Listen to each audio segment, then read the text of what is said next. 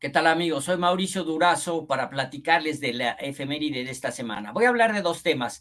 Primero, 1998, el torneo que se celebra esta semana, el Colonial, ahora de, con el nombre del patrocinador Charles Schwab, eh, pues fue muy emotivo y fue, significó el último triunfo de Tom Watson en el PGA Tour cuando contaba con 48 años de edad y había logrado 38 éxitos.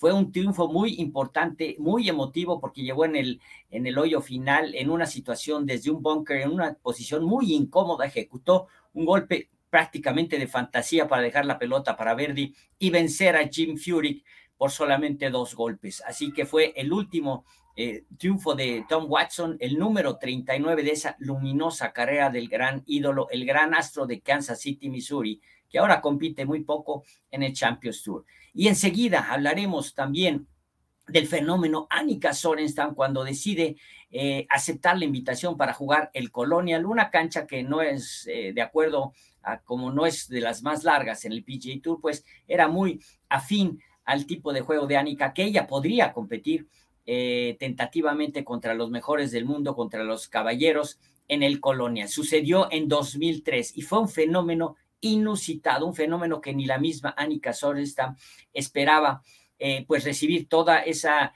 atención, toda la gente se volcó a la cancha de Colonial para ver de cerca a Annika Sorenstam y ver cómo jugaba Annika Sorenstam. Estuvo en los shows más eh, populares nacionales de todo Estados Unidos en esa semana, dando entrevistas, eh, concediendo pues muchas charlas, entrevistas y en fin, fue un fenómeno espectacular. Los jugadores que estuvieron en el grupo con Annika Sorenstam fueron Dean Wilson, un novato, y Aaron Barber, otro novato que sin duda fueron marcados por la computadora.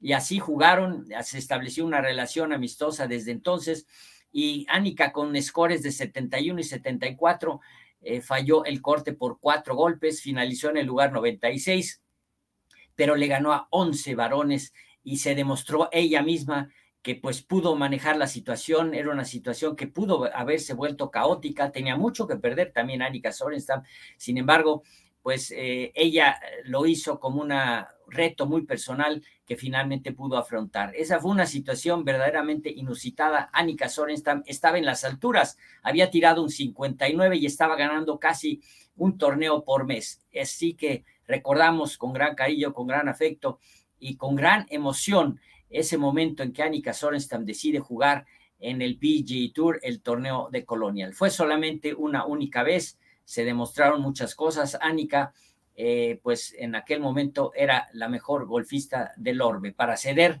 años después el cetro a Lorena Ochoa. Soy Mauricio Durazo y esta fue la efeméride de esta semana.